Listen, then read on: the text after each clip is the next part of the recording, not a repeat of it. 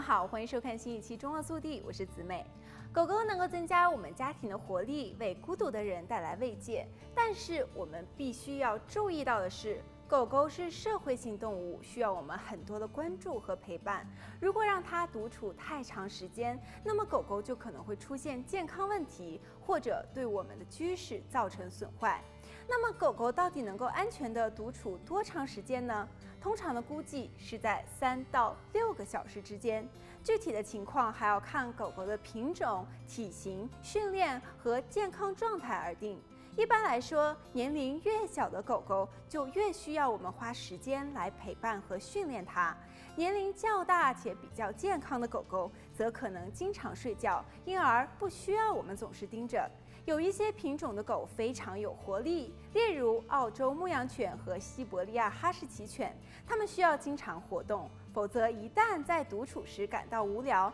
它们就可能会破坏室内的物品。所以在领养一个品种之前，我们应当了解清楚它的习性和特点。此外，不论是什么类型的狗狗，如果与主人分别太久，都可能会出现焦虑症状。严重的焦虑甚至会导致它们吠叫、破坏家具，乃至自我伤害。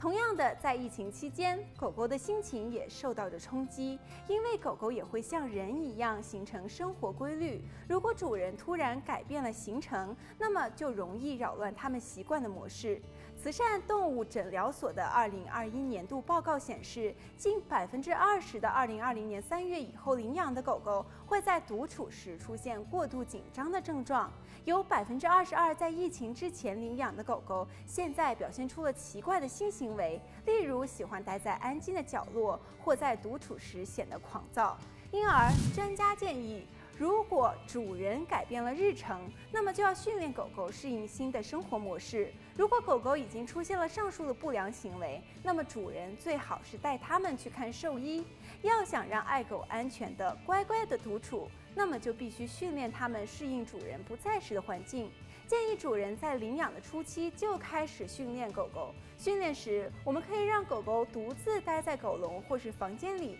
然后关门离开。初期的离开时间不要太长，可以先试试十分钟，然后随着训练的进度而逐渐的增加时间。好，本期节目到这里就结束了，让我们下期再见。